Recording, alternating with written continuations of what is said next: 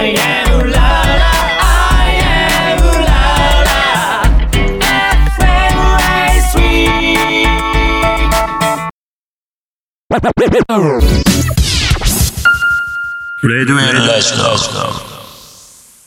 こんばんは、谷ひろ子です。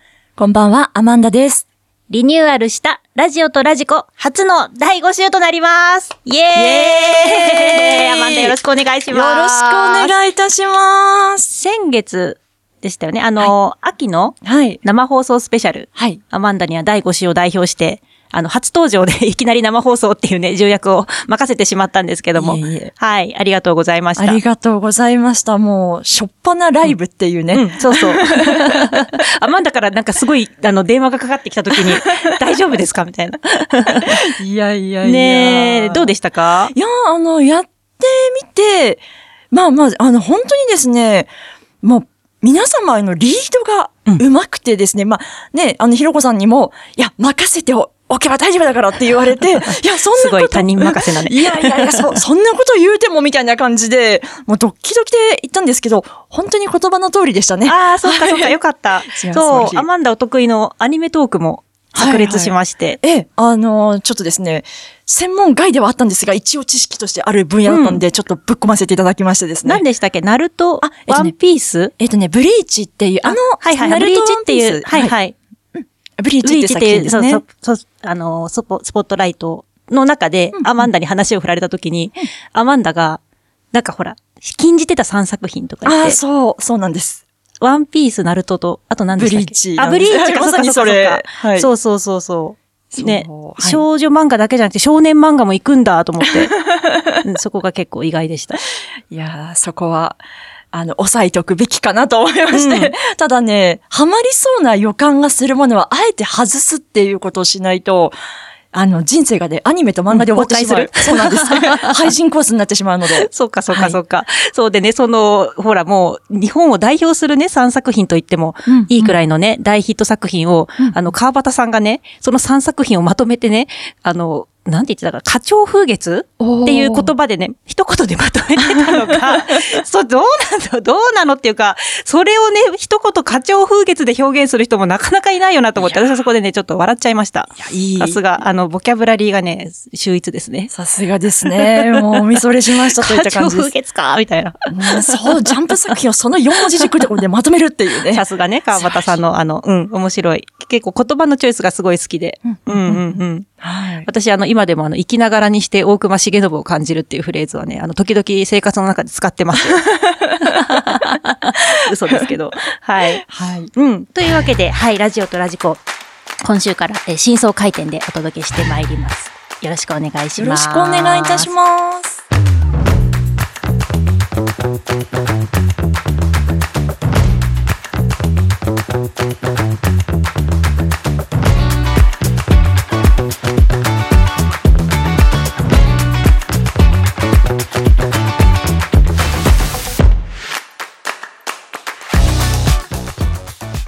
めまして、こんばんは。第5週担当パーソナリティ、谷ひろ子です。アマンダです。10月31日火曜日みんなとつながるラジオとラジコこの番組はジャンルに関係なく万物の一点のものにスポットを当て掘り下げていく情報バラエティ番組ですアイうらら FM より今夜もお届けいたしますさあ今月から新装開店ラジオとラジコ第5週スポットライトはプレゼンブランディングです新パーソナリティアマンダのお仕事であるプレゼンブランディングについて掘り下げたいと思いますはい、ありがとうございます。めったに自分の仕事をですね、こう、包み、隠さず語るということは、なかなかないものですので、もう今日はひろこさんに身を委ねて、まないえいえまな板の上の恋のような心境でめくられ剥がされ、衣を取られというか、これ、鱗を取られですね。はい、その覚悟で参りましたので、どうぞよろしくお願いいたします。お願いします。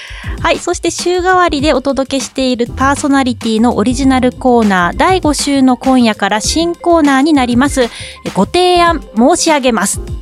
はい、ということで何をご提案するのかというところなんですけども、えーまあ、プレゼンをなりわいとしている私が日常に一石を投じるご提案を皆様に申し上げたいと思います。それでは1時間最後までお付き合いください。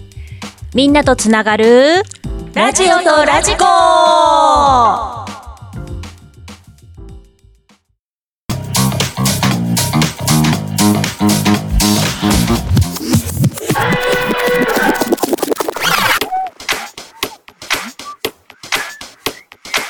レドウェルラジオ。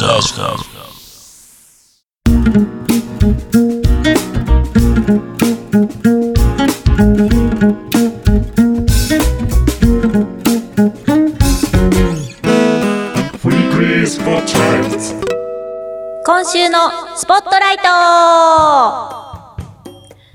今週のスポットライトは、プレゼンブランディングです。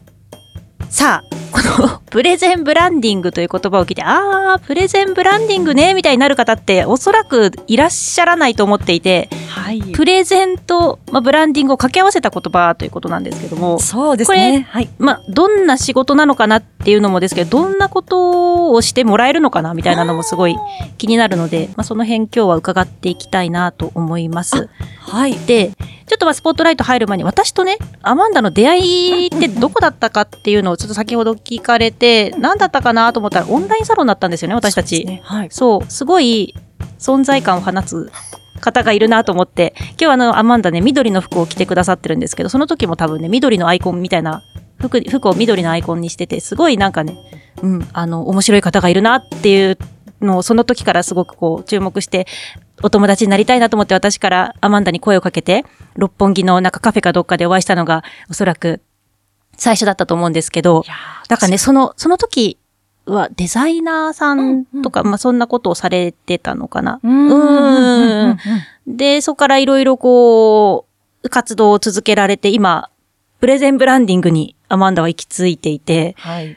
どんなことだろう？はい。すごい、あのーうん、いろいろ聞きたいなと思ってます。はい。はいありがとうございます。あの、ひろこさんとの出会いは衝撃的な緑のアイコンだったということをですね。そうそうそう、そうなんですよ。今日の服を見て、その時のことをこう思い出しました。その当時から私は緑で強烈緑のだったと。女でした。はい。緑の女でしたね。はい。改めまして、緑の女です。ね。はい。はい。そうそう。でね、プレゼンブランディングなんですけど、まあプレゼンっていうのは、あの、要はプレゼンテーションっていうあの、人前で話すはい。ことですよね。そうです。で、んブランディングって、まあなんか結構聞くと思うんですけど、ブランド？ブブランド自分をね、こうブランド化するとか、こう、ブランディング、うなんとかとか、なんか結構いろいろ聞くと思うんですけど、こうはいブランディングってすごい抽象的な概念だなと思ってて、結構こう説明するの難しくないですか？確かに。で、そうなんですよね。で、私のやっていることを、まあ、ブランディングという、まあ、プレゼンブランディングっていう形にしないと、もっと伝わらなくってですね、うん一応ブランディングという形にしているんですけども、まあ本当にプレゼントブランディングって全くこう、なんていうんですかね、因果関係が一見なさそうに見えるじゃないですか。うんはい。えー、まあ言ってしまうと何をしてるかといえば、皆様のプレゼンのご相談を聞く人です。はい。こんなことに悩んでてとか、インパクトがなくてとか、あ、今度こういうプレゼンをしたいんだけど、うんうんどうすればいいかっていう、そのプレゼンを作ってあげるみたいなことですか？そうですね。実際に悩みを聞いて、あの、改善できるとこはコンサルをしたりだとか、あとは、えー話し運びを考えて、この順番で話すとすごく気持ちが書き垂れてられますよとか、このタイミングで商品のお話があると、すごく刺さりますよって言った話の順番ですとか、落としどころだとか、うん。キャッチコピーだとかっていうことを私の方でご提案差し上げて、で、場合によってはパワポマから資料から作ってくださいって言った場合には、じゃあ資料も一応デザイナーなので、お作りしましょうっていうことでやらせていただいておりまうす。どんな人たちがそれをお願いするんですか？そうですね。あの、一番、まあ、あの、私のお客様で多い方で、なおかつ一番喜んでいただける方が、思いがあって、一般社団法人とかを立ち上げる方とかですね。要は、ビジネス目的ではなくて、その概念だとか、その商品を浸透させることによって世の中に貢献したいっていう思いがある方。なんですけど、思いが強すぎて言語化が苦手っていう方だったりだとか、あとは、非常にビジネスプランもしっかりしている思いもある。そしてお人柄も素晴らしい。ですが、絶望的にパワーポイントがダサいといった方ですね。ああ、はいパワーポイントがダサい。はい。ああ、そっか。そういうのも含めてブランディングみたいな、そのパワポのデザインとか、はい。話し方とか、うんうんその話の進め方とか、あ、この人から買いたいなとか、あ、この会社すごいいいなって思ってもらえるようなプレゼンテーションとかその資料のデザインにするうんうんうんみたいな、そんなお仕事。あ、そうですね。その方に特化した、はい。あその方に特化したブランディングが必要かなと思っていて、うん、で、あの、私も、まあ、実は営業をすごいやってたわけでもなくて、まあ、プレゼンはもう本当に独学なんですけど、あの、うん。いろんな方々で、まあ自分が独立した時にいろんなプレゼンを聞いて、なんかそのプレゼン終わった後にお通夜みたいな感じになっちゃうシーンとかあるんですね。ええ。なんか、え、え、なんかすごいつまんなかった？みたいな感じだったりとか。この人何言ってんだろうみたいなプレゼン確かにあありますよね。うん。うん。あの、やっぱり聞き手が置いてきぼりになってたりだとか、よくあるのが、プレゼンするシーンってものすごくそのビジネスにおいても、結構その決済が迫られたりだとか、契約が決まるか決まらないかみたいなところだったりするのにい、や難しいですよね。そうなんですそのね、うん人前でとか、初めて会った人の前で伝伝えなきゃいけないって結構難しいですよね。そうなんですよね。でね、あの素敵なロゴがあって、素敵なあの会社案内があって、素敵なホームページがあって、わあ素敵な会社の人だなと思って、いざじゃあ、あの、商談ということでプレゼンやらせてもらうと、なんか頑張って徹夜で作っちゃったガチャガチャしたやつが出てきちゃったりとかすると、うんあれっていう、その、ここぞっていうところに何かブランディングがずれてしまうと、非常にもったいないんじゃないかなと思って、まあ、プレゼンをその方の思いを原料に私がどういうことをしたいのかっていうのを客観的に、あの、道筋を作って差し上げたりだとかう、んそれに合ったデザインですね。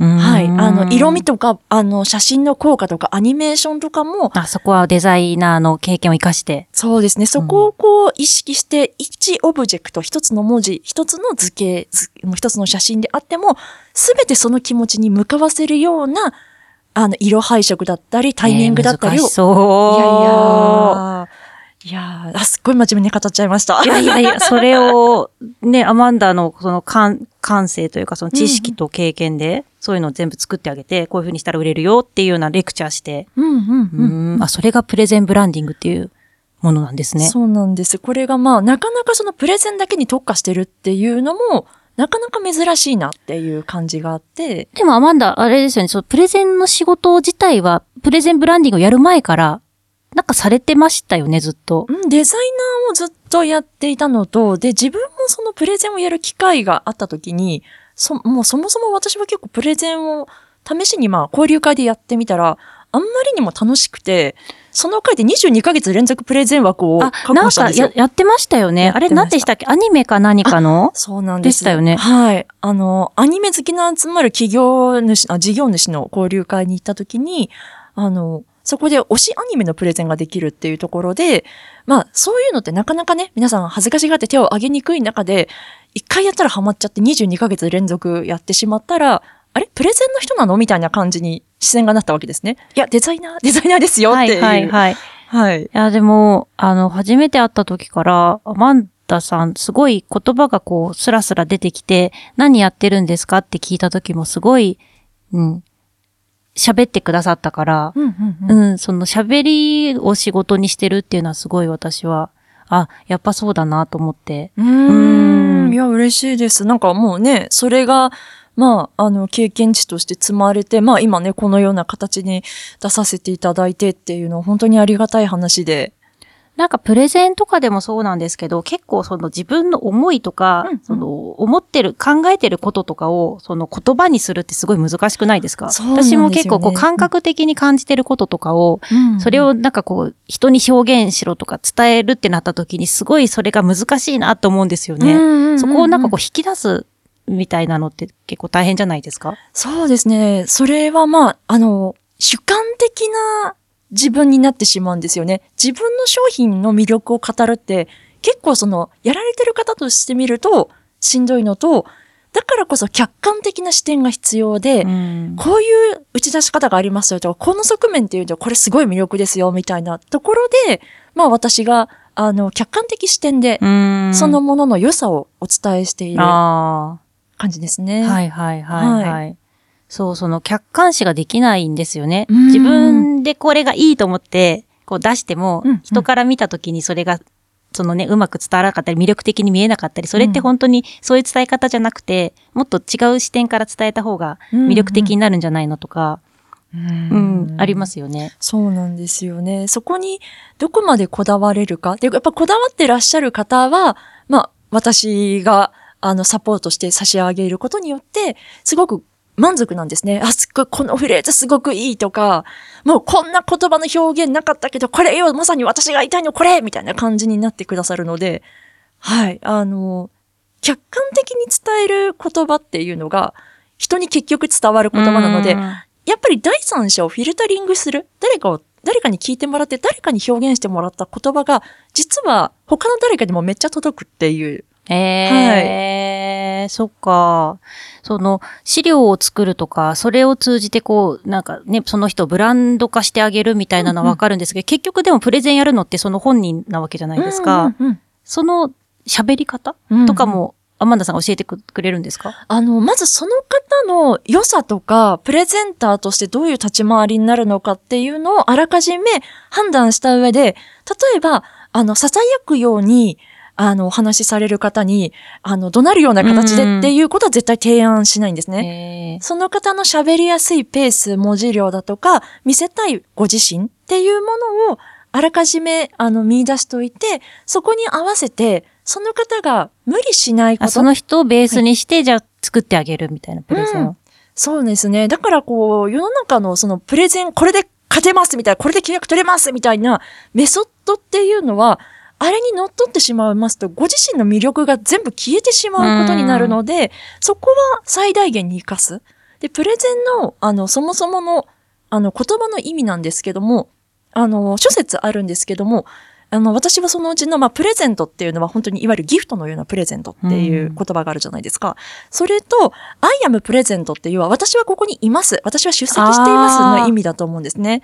なので、私はそれを複合解釈していて、私が存在することが、この場によって聞いてる人へのプレゼントですっていう意味だと解釈をしているので、うんご自身を絶対濁らせないでねっていう話は必ずしてるんですね。うん濁らせるっていうのは、あ要は、はい自。分を偽るとかそういうことですか？そうですね。なんか、大きく見せようとしはいはいはて、別キャラになろうとしたりだとか、いかにもこういう話しぶりをしたら、ハキハキしていい印象になるっていう、そういうのはやめてくださいっていう話をしてうん、あなたが存在することが、この瞬間最高のプレゼントですっていうふうに、皆様にもお伝えしてます。ああ、でもそう言われると、ちょっと安心しますよね。うんあなんか頑張らなくていいんだ、みたいな。ちょっと肩の力抜けますよね。そうですよね。その、何がいいか、何が人の心を動かすかっていうと、自分が最高出力を出せてる時っていうのが人間で一番キラキラしてるんですよ。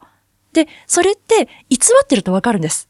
偽ってるとエネルギー的なものがすごい弱まっているのでうん、その人が夢中にキャッキャキャッキャ喋ってるシーンって、どの瞬間見てもどうしても人目を引いちゃうんですよ。で、私のプレゼンは資料であれ、話し運びであれ、その人が最大出力にキャッキャキャッキャできるようなものにしてるんですよ。へえ、あ、それなんか楽しそうですね。うん。そこがね、うん。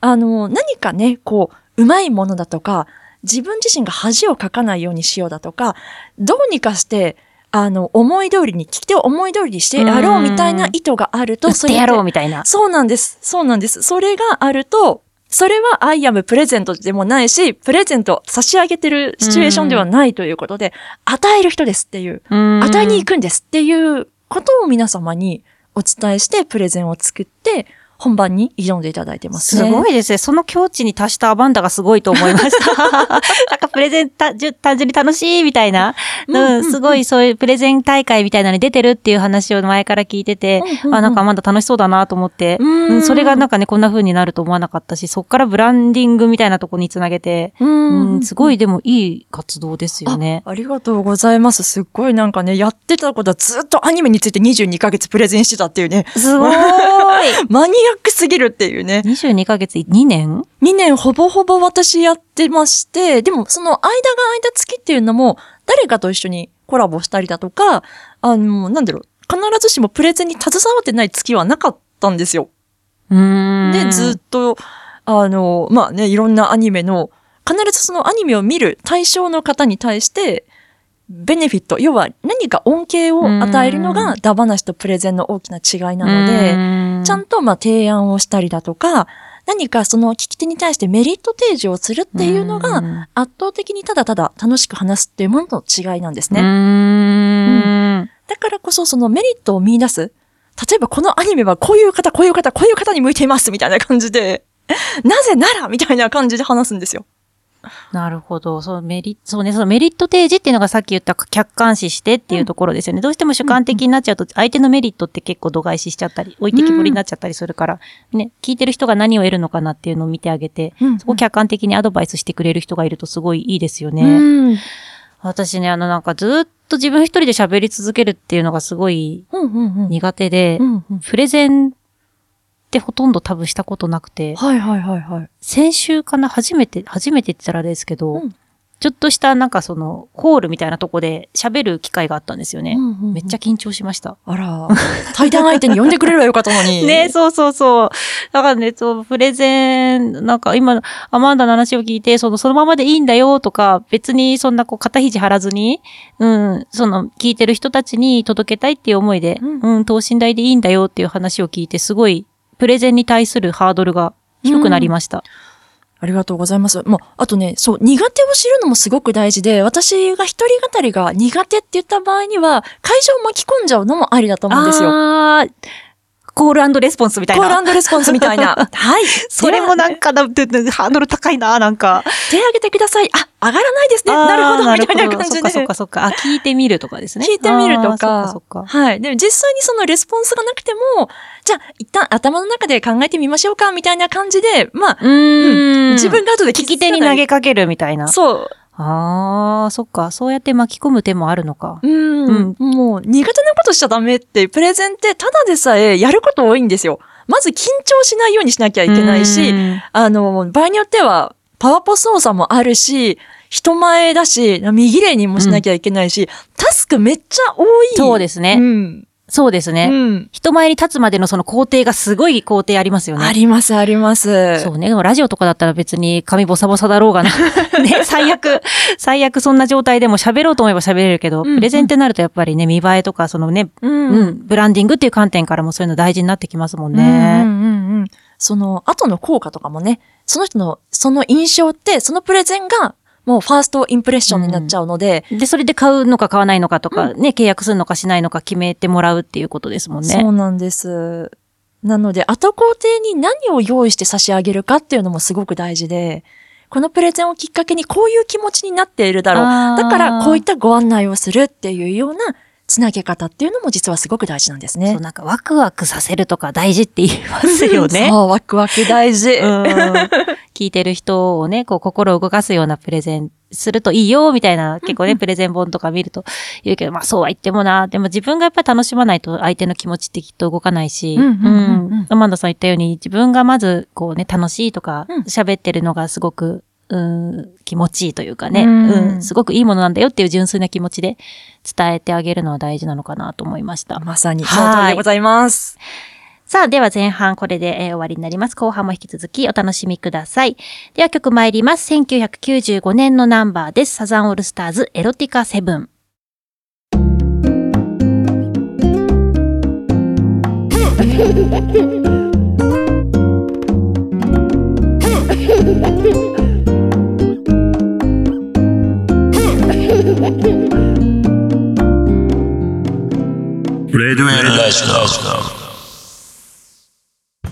お聴きいただきましたのは、サザンオールスターズでエロティカセブンでした。私がね、この曲をどうして選んだかはいはいはいはい。っていうことなんですけど、はいこれね、アマンダのイメージなんですよ、私の中の。なんかね、すごいね、エロスとカオスと、こう、と、至極真っ当がね、なんかすごい、こう、両極端なものがアマンダの中にね、あるんですよ。なるほど。うん、すごい、アマンダはご自分のことを変態っていうふうにおっしゃってますけど、うんうん変態も確かにあるんだけど、うんでも多分ね、すごい真面目で、まっとうなところを合わせ持ってるから、多分今そういうプレゼンブランディングみたいなお仕事にたどり着いてると思うんですけど、なんかね、そそのエロティカセブンを聞くとアマンダの感じが私はしていて、えー、嬉しい。まあなんかすごいこうね、官能的な曲なんですけど、うんうんうんうん。でもなんかすごくこう、なんだろうな、スタンダードというか、うん。差も感じて、正統派というか、そういうとこも感じて、うん、なんかちょっとアマンダのイメージでこの曲を選んでみましたい。やー、ありがとうございます。なんかね、私もこの曲、やっぱりサザンオールスターズの中ではすごく記憶に残る感じがしたので。ああ、本当ですか、うん好きですか？あ、結構好きです。よかったです。いや、はい。嬉しい。ありがとうございます。ありがとうございますテーマソングで。はい。第だ、えー第5週担当パーソナリティの谷ひろ子とアマンダが、お送りしております。ラジオとラジコ。えー今週のスポットライトは、プレゼンブランディングについて掘り下げております。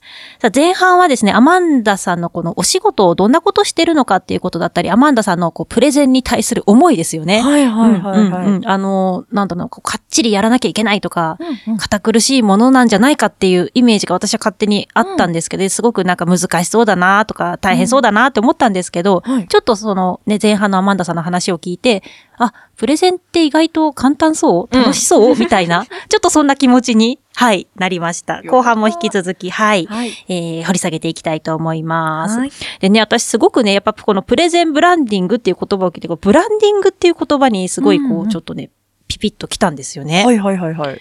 で、すごくそのセルフブランディングみたいな言葉ってこう SNS とか見てると、はいはい。こうね、目にすることが多くて、うん。自分の見せ方がすごい上手い人っているじゃないですか。うんナチュラルに、あ、なんかすごい自分のことを分かってるなとか、うんかっこよく見せるのが上手いなみたいな人が、うんあの、いて、いて、いてっていうか、私の多分旦那とかそういう、どっちかというとそういうタイプ、すごい自分の世界観をなんかね、大事にして、いつも何かとこの世界観っていう言葉を 口にしてくるんですよね。はいはいはいはい。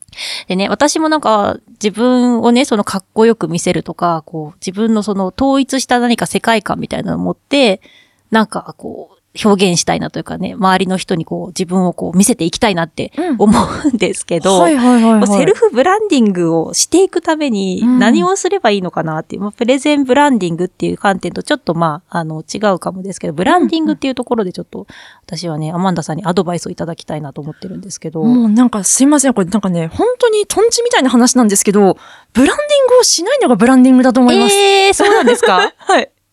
究極言っちゃうと、ブランディングに悩む人って見せ方に悩んでいて、うんブランディングってそもそも自分の中のここを人に示したいっていうところっていうか、まあ、素の自分に直結しているものじゃないとブランディングしたら危険なんですよ。ああ、そっか。メッキになっちゃうああ、そっかそっかそっか。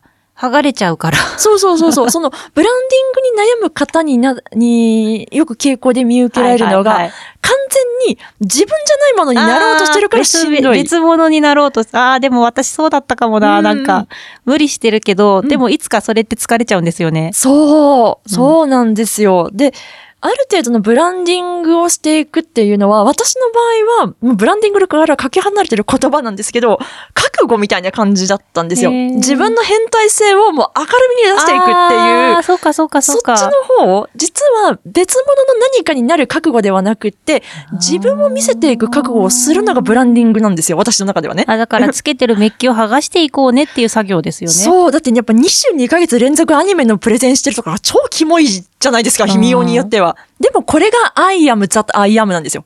私が私であるなんですよ。ああ、あ、でもそれで言うと、アマンダさんがその自分が変態っていうのをもうさらけ出しちゃおうっていう話で言うと、うんうん私は絶対に知られたくない自分の内面っていうところで言うと、うんものすごいビビりっていうか小心者、うんうんうん。怖がりなんですよ。うんうん。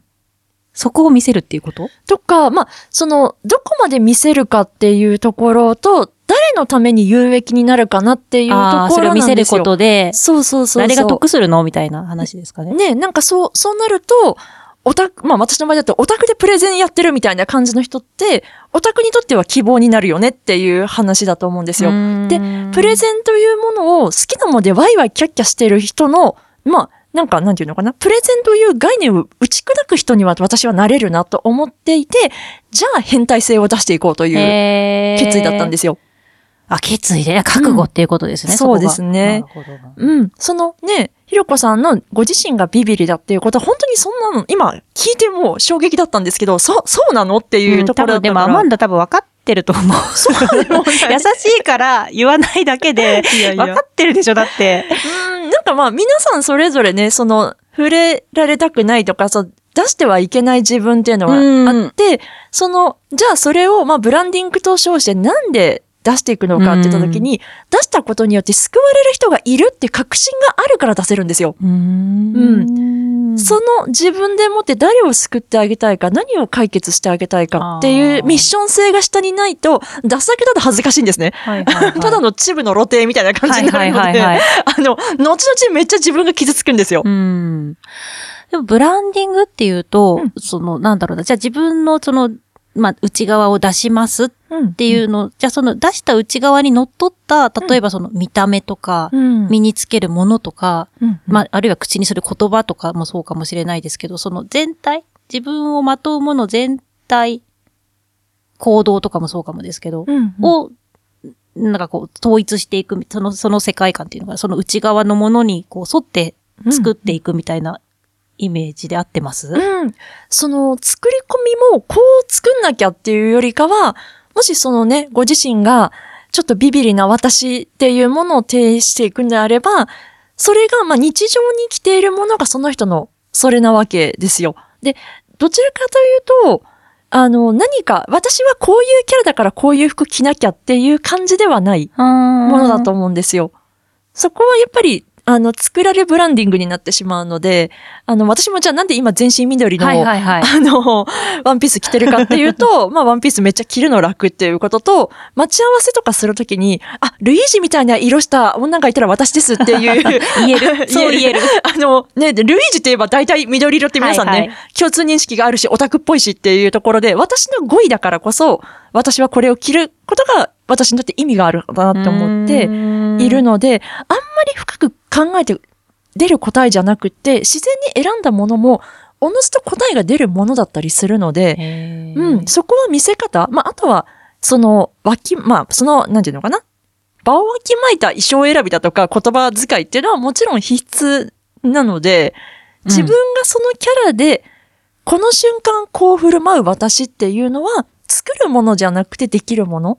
うーん。まあそこも作らなくていいと。セルフブランディングみたいなのをあえて意識せずに、うん。自然でいいっていうことなんですか？なんかね、その、セルフブランディングをする、するっていうことを行為としてやってしまうと、それだけにとらわれちゃうんですよ。あ私元気キャラだから、ここワイワイキャッキャしなきゃみたいな。いはいはいはいや、いいですって、そういうの本当いいですっていう感じになっちゃうので。そっか。常にそこを演じなきゃいけなくなっちゃうから、もうん、う、うんそこは自分のその、偽らずにうん、うん。感じたものをありのまま出せばいいっていうことなんですね。そうですね。まあ、あと、まあ、おのずとね、あの、役割を演じてしまうっていう傾向に人間ね、うん特にあるんですけど、そういう自分を一旦観察してみるのもすごく大事で、あ、私こういうシーンで言うとこういう気持ちになるんだみたいな感じで、うんブランディングとして何かを掲げる前に結構自分のことを知るっていうのはすごく大事なことでう、んうん、なんかその、自分自身、私はこれに対してこう反応するんだ、みたいな、自分に対するリソースがあんまり少ない状態で、ブランディングを掲げてしまうと、なんかこの、自分じゃない、そっうん、か。得体のない、知らない、なんか、どうにもならないものになってしまう。いやーそれで言うと多分私はまず自分を知るところから、ですかね。もしかしたら。うんうんうん、な、何を知ってるのかって人のことばっかりいろいろ見て、見たりとか、こうだなって思ったりするけど、自分のことっていざ言葉にしろとか、ね、うん、自分ってどういう人なのって言われると、ちょっとよくわかんないとこあるから、うーうんん。その自分に対するリソースリソース。うん。をたくさん、まず棚卸しするみたいなところから。うんうん。なんかね、それは、その、なんか自己啓発をしたりだとか、その、うんなんかカウンセリング受けるとかっていうはいはい話じゃなくて、あの、この瞬間自分が何を感じてるのかなっていう、その感覚をキャッチするっていうのがすごく大事で、ななんかその、アニメ好きの人がいても、あ、なんかこういうタイプちょっと私あんま合わないかもみたいな、こういう人に対しては、同じ共通項があっても私こう思うんだっていうところが、まあ相対していくうちに分かってくるので、そうなると、まあ、じゃあこういう層に対してはこういうアプローチができるなっていうのが分かるので、そこをなんていうのかな、自分にいろんな経験をさせてあげた上で、さあどうするかみたいな感じになりますかね。人生経験がものを言うみたいな感じなんですかね、そうすると。うんいろんな経験した方が自分を知れるし。あ、そうそう、経験を積ませておいたときに、私今何感じてんのかなっていう客観的な自分を一つ置いといてあげると、あ、なんか思いのほか嫌がってるとか、いや、思いのほかなんか高揚してるみたいな。うん。あ、ここでも客観視ってことですね、自分を。そうそうそうそう。はあ、なるほど。うんアマンダさん、そのね、セルフブランディングのことをちょっと勉強させていただいたついでに、はい。私ね、プレゼンっていうのをそんなに、そんなにっていうか、多分ほとんどやったことがない、別に、に営業職とかしてたわけでもないし、はい。こういう、まあ、個人で活動し始めても、なかなかプレゼンする機会ってなかったんですけど、うんうんプレゼンをこれからやりたい人に、うん何かこう、私みたいな人に、プレゼン力を上げたいっていう、なんかこう、アドバイスというかコツをちょっと教えてもらいたいなと思ってるんですけど。そうですね。えっ、と、まず素でいること。うんうんその、なんというか、ご自身の最大出力って、素直な気持ちだったり、素直な言葉だったりっていうものは、作り上げられた言葉よりもずっとパワーワードになってるっていうところがありますので、うん。うん、あの、なんていうのかな、よくこうね、よく見せようとして、こうなんかカッチカチな笑顔で、すっごく滑舌のいい言葉なんですけど、なんか思いが伴ってないというよりかは、あ、もう今回初めてですごい緊張してるんです。どうぞよろしくお願いいたします。みたいな感じの方が、素ですよねっていう。確かに、聞いてる方もそっちの方がちょっと自然な感じはしますよね。うん。そうですね。なので、自分じゃないものにならないようにするっていうこと。あーそれね、やっちゃいがちなんですようんうんね。で、私もよくやってた手法なんですけども、やっぱりね、今だとやっぱ500人規模だとか、あの、そういう規模で喋らないといけない。まあ、プレゼンのプロなんだしっていうところで、うんはい、言うわけなんですけど、まあ、その時におまじないみたいに自分が言っているのは、あの、この、まあ、プレゼン時間ですね。この5分なり10分なりは、もう神と世界が私に与えたもうた時間であると。与えたもうた。与えたもうた、もう世界の意志であると。うん。うん。で、この場で私が最大限に私であることが、この場においてのプレゼントであるっていうことを、その自分が自分でいる最大限の許可を自分に出す。なぜならそれは世界と神が決めた。みたいな。ああ、なんかそのことはもっと早く聞きたかった、みたいな。なるほうんどプ。レゼンできる機会ってそうそうあるわけではないからこそ、うんそれはもう自分に来たチャンスで、このチャンスはもう世界の意志でしょみたいな。宇宙と世界の意志なんだからみたいな感じで。ここまでの気持ちでね、考えて許可してあげる。そう、許可してあげるっていうことと、そして、あの、与えに来ていると。私は、あの、緊張で自分を晒しに来てるんじゃなくってうん、私は与えに来てるんですよっていうような、はい、こういう資料を持って、はい、わかりやすいでしょう、聞きやすいでしょうっていうような、与える側になること。っていうところと、あとはね、すごいこれ、皆さんに言うとね、ええー、って言うんですけど、練習めっちゃやるってういう。ーん、大事ですね。私、やっぱりうん、プレゼンは、ものにもよりますけど、もう、だいたい平均練習は20から30は、やる。やります。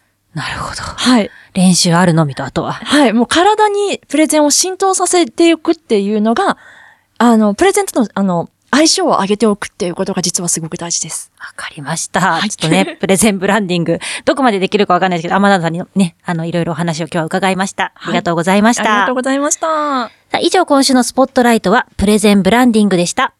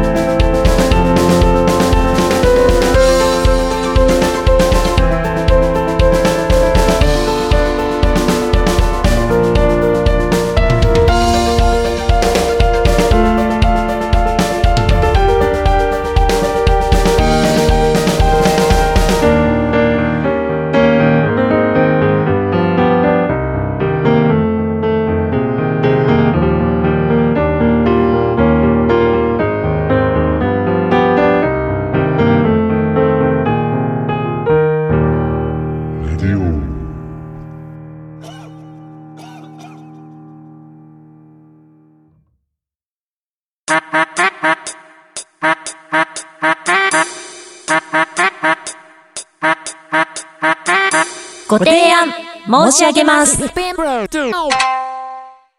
ここからは担当パーソナリティによるオリジナルコーナー第5週は、えーご提案申し上げます。このコーナーは、えープレゼンをなりわいとします、まあ、プレゼンブランディングプロデューサーの私、アマンダがですね、えー当たり前の概念に一石投じる発想転換型プレゼン提案コーナーとなっております。はい。ということで、今宵は、ハロウィン。うん。そうですね。はい。というわけで、このハロウィンにですね、一石を投じる提案を行いたいと思うのですが、はい。はい。さて、ひろこさん。このハロウィン、何か疑問を抱きませんか？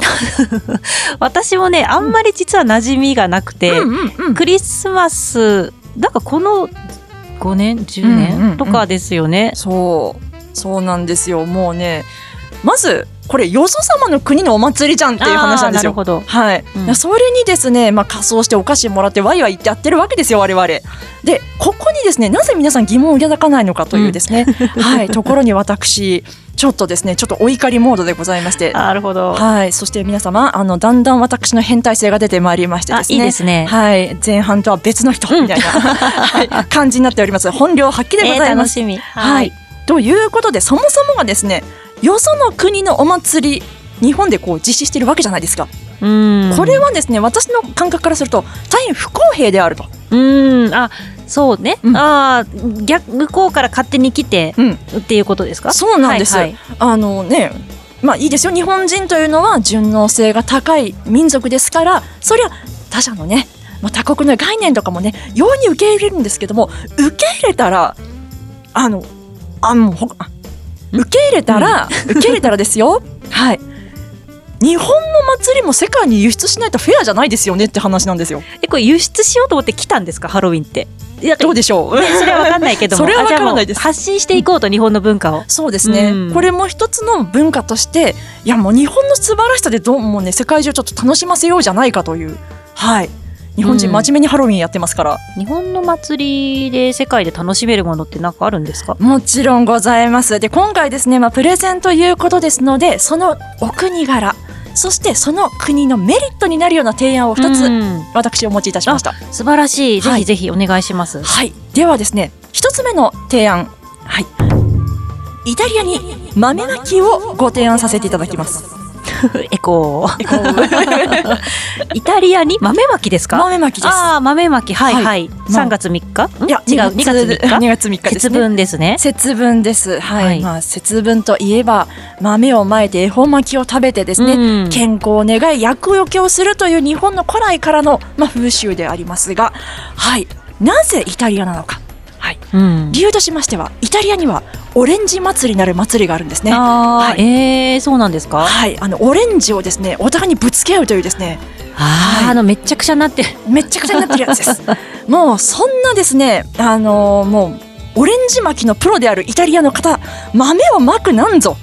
も造作もないだろうと。ああ、そっかそっかそっか。ぐしゃぐしゃにもならないし。うぐしゃぐしゃにもならないし、ね。うんあらなんだったら豆の方が良くないみたいな汚れ少なくないみたいな感じになるんじゃないかなと。それはメリットですよね。ねえ。なんかちょっとスナック感覚でポリポリ食べれるしっていうことでですね。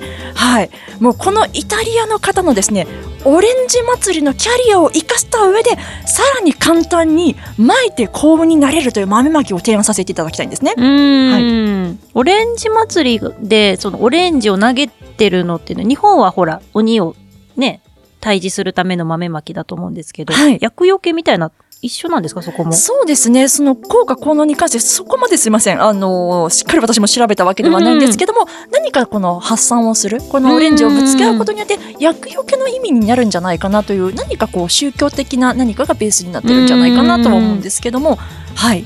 まあ豆をまく、うんそしてまあオレンジをぶつけるというところでですねキャリア的に似ているというところからお任せしてもよろしいのではないかとご提案申し上げてもまあイタリアの方にあのデメリットはないのではないかなと思って今回ご提案させていただこうと思います。これは、わ、私に提案？ん？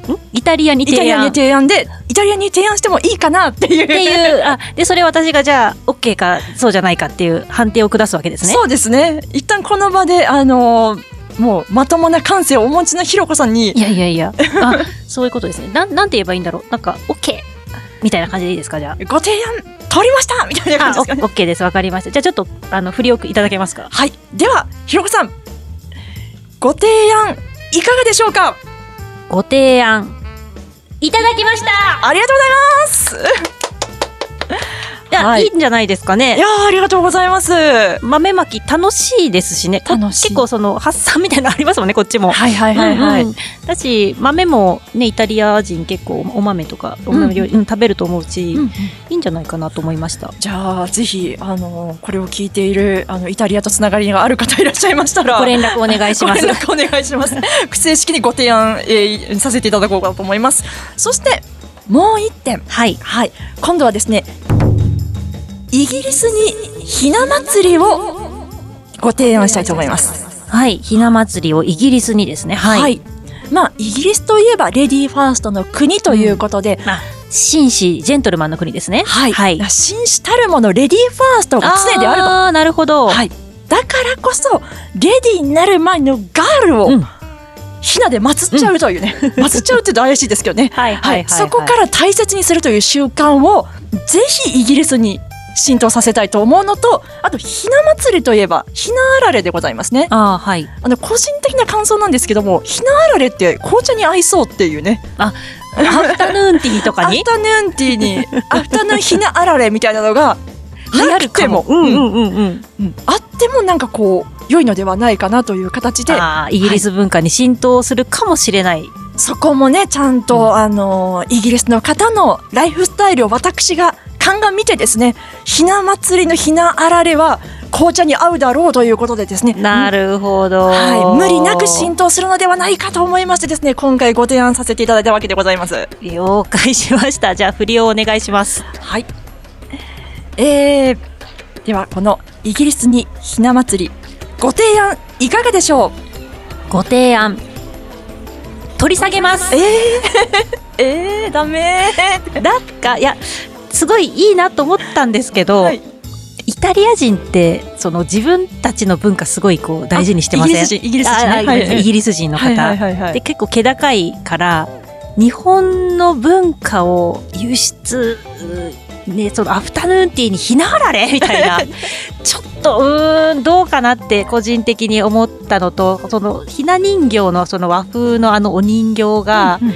イギリス人から見るとどう、どうなんですよね？わ、うん、わ、わ、和な感じ、どうなのかなってちょっとね、私は少し、うん、ミスマッチかなって気がしたんですけど。なるほど、ありがとうございます。では、ひな祭りは日本にとどまるということでですね。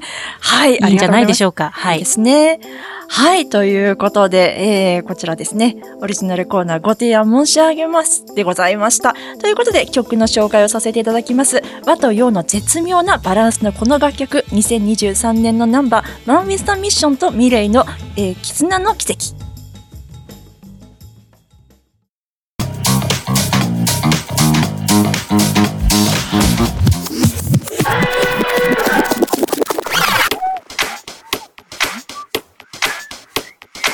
ブレードウェルダイスカウト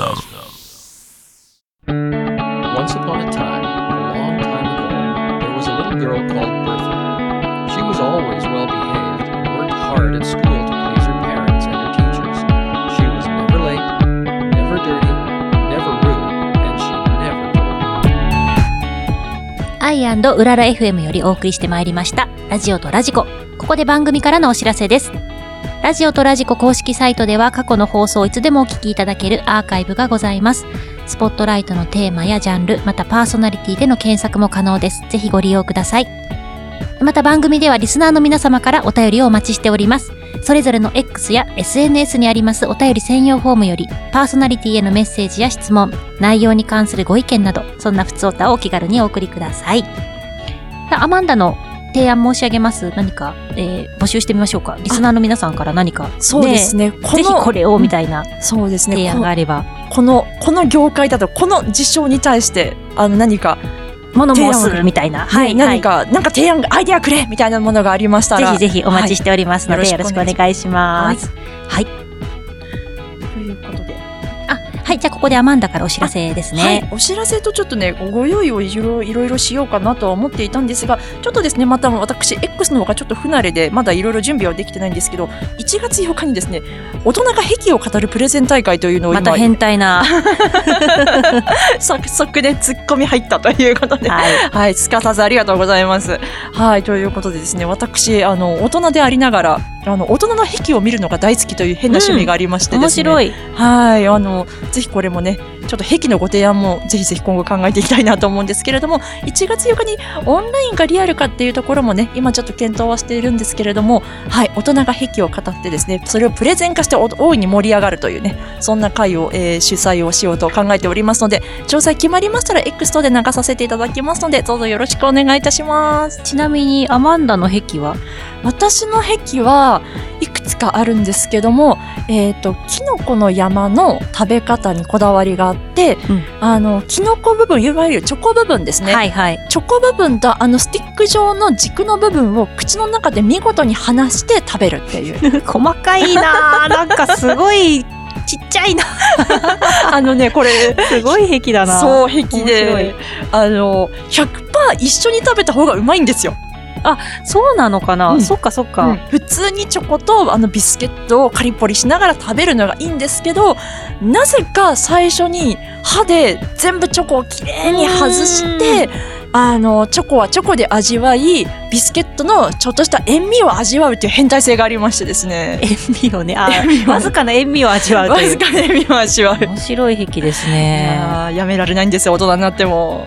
でもそれで言うと私、壁って何かあるのかな？なんか考えたこともなかったけど、自分の壁って。うーん。壁はね意外と普通にやってることなんであ、もう自分の中では当たり前みたいなことなんルーティン。もうルーティンだから。あーじゃあちょっと私も何か自分の癖を見つけたら、またここで暴露というか、お願いします。はい、ご報告いたします。はい。はい。さあ、今日の放送いかがでしたでしょうか？プレゼンブランディングについてね、スポットライトを掘り下げていきました。あのー私はね、こうプレゼンやったことないんですけど、今日話を聞いて、何か機会があったらプレゼンにチャレンジしてみようかなという気持ちに、うん、なりました。あ、よかった。あと、まあ、ブランディングについても、あんまりだからやっぱ自分を取り繕うのはダメね、もう。っっていう学び、今日の疲れるからさ。楽に生きていこうっていうね、はい、そんな学びがありました。アマンダ今日いかがでしたか？いやーなんか初回にしてすっごい真面目に語ってしまったって。いう前半で。ね、そう、私結構ね、こう真面目に偏りや 安いからい、やいやいや。そう、ごめんなさいね、本当ねアマンダのこのね、変態性もっともっと掘り下げていかなきゃいけない。これから。じゃあ初回皮からを剥いでいく。皮を剥いでね。初回から変態っていうのもね、皆さん引いちゃうから、まあいいんじゃないでちょっすかね。とずつね、小出しにしていきつつ、はいはい、どこかでもう大変態になってるみたいな。ねえ、楽しみです。はい。さあ、今日の放送いかがでしたでしょうか？来週は11月7日、第1週担当の川端龍太さん、そして幸代さんでお届けいたします。お楽しみに。